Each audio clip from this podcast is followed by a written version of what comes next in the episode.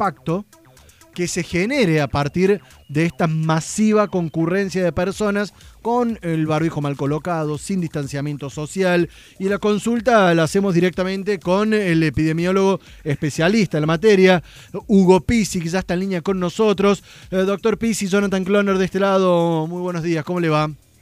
¿Qué tal? Buen día, ¿cómo están ustedes? Eh, el gusto de escucharlos. Doctor, más allá de la cuestión política, decía, de la manifestación de ayer, las fotos estaban a las claras, las imágenes en redes sociales, mucha gente que se bajó de sus vehículos, que olvidó, dejó de lado el distanciamiento social, el barbijo ya no lo tenía colocado o mal colocado. ¿Qué efecto podría llegar a tener esto ante la situación de contagios de más de mil por día, por ejemplo, aquí en Córdoba?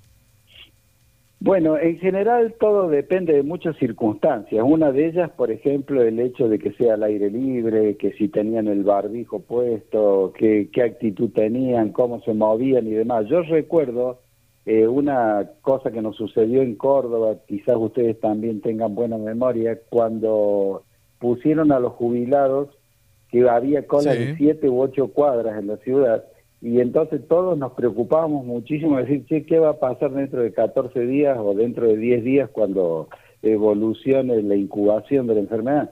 Y curiosamente no pasó nada. O sea, eh, lógicamente que todo aquello que salga de lo que son las estructuras o las recomendaciones eh, de las autoridades para, para tratar de evitar esta tragedia, siempre son riesgosas, eso no hay ningún tipo de duda. Doctor, pero con, eh, la diferencia, doctor, digo, con la diferencia que en aquel momento teníamos uno, dos, cinco contagios por día y ahora son más de mil.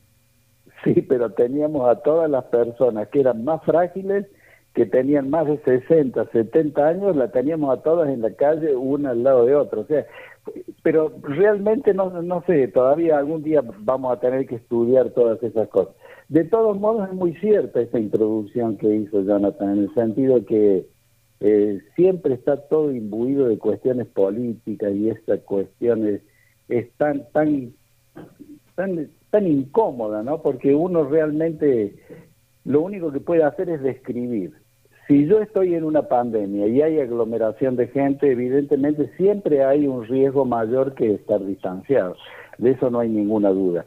Y en este momento que de pronto tenemos un índice que es el índice de ocupación de camas que está muy alto en Córdoba, nunca estuvo tan alto.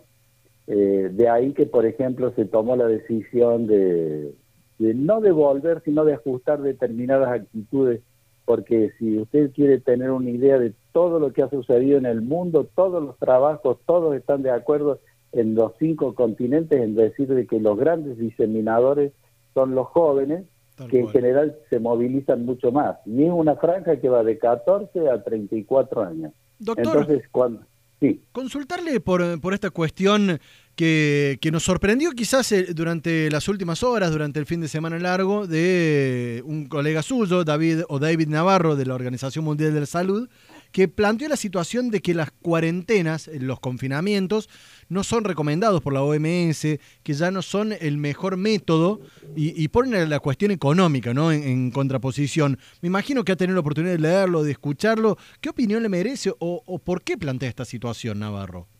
Mire, cuando hay un virus impredecible, eh, con gran capacidad destructiva, y nosotros realmente todavía no tenemos la posibilidad de saber tratarlo, y acá se lo digo con toda la humildad del mundo, hemos ido aprendiendo todos los días todas estas cosas. La única posibilidad, la única arma que tenemos nosotros para tratar de evitar de que siga contagiando y matando gente eh, es el control. Si bien es cierto de que yo, eh, y creo que no escapó a su sagacidad, el hecho de que no estamos en cuarentena. Esto no es cuarentena. Pase usted por el centro, dé una vuelta y se va a dar cuenta que esto no... El concepto de cuarentena era lo del principio, donde ni siquiera trinaba el, el ruiseñor en, en las calles de Córdoba. o sea, eh, son otras circunstancias. Lo que pasa de que eh, el gobernador ha querido siempre priorizar lo que es la productividad, la cuestión comercial, y realmente los grupos industriales e inclusive eh, también los comerciantes se han comportado de una manera estupenda. Fíjese de que nosotros tenemos voluntarios que recorren la ciudad y los comerciantes tienen en la puerta un trapo embebido con la Ay, lo hemos perdido ahí, se nos cayó el doctor Hugo Pisi, que estaba... Con el gel y hace el pasar de a uno. Entonces, eh, las cosas pueden funcionar. Ahora, si usted tiene un bar donde en una mesa de 60 por 60 hay ocho alrededor gritando, cantando, y evidentemente uno al lado del otro, entonces ahí ya la cuestión no funciona. Por lo tanto, yo creo que lo que se tiene que volver atrás y que fue lo que se hizo es en esas cosas, los partidos de fútbol, el parque que prácticamente estaba con un aluvión de gente, eso es lo que hay que tratar, eso es lo que realmente hace que se difumine la enfermedad. Le hago la última consulta para no quitarle más tiempo, porque sabemos de que no solo está muchas horas trabajando, sino de que aprovecha su don para la comunicación con muchos colegas. Eh, consultarle, porque tengo entendido que tiene novedades con respecto al avance de la vacuna del laboratorio AstraZeneca. ¿Qué se sabe a esta hora, eh, comenzando esta segunda semana de octubre, tercera semana de octubre ya, y, y esperando con ansias ¿no? que llegue finalmente una vacuna, por lo menos, que solucione este problema? Bueno, las vacunas vienen pisando fuerte, eso es un hecho incontrastable, van a estar, hay, hay muchos países que la van a tener antes de fin de año, ojalá que nosotros podamos tener por lo menos una parte de eso.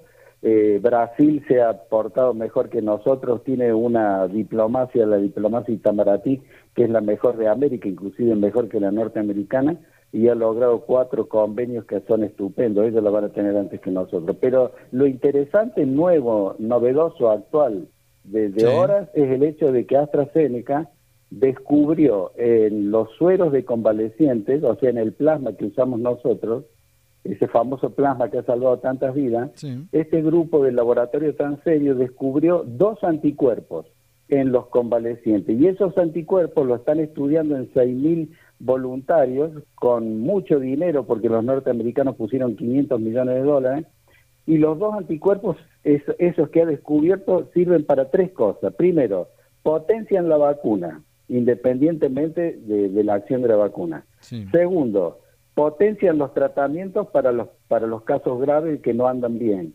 Y fundamentalmente eh, hacen una cosa como que impiden en la cerradura de la célula humana que el virus pueda entrar. O sea que lo podemos usar como profilaxis porque duran se llaman anticuerpos de alta durabilidad, duran de 6 a 12 meses.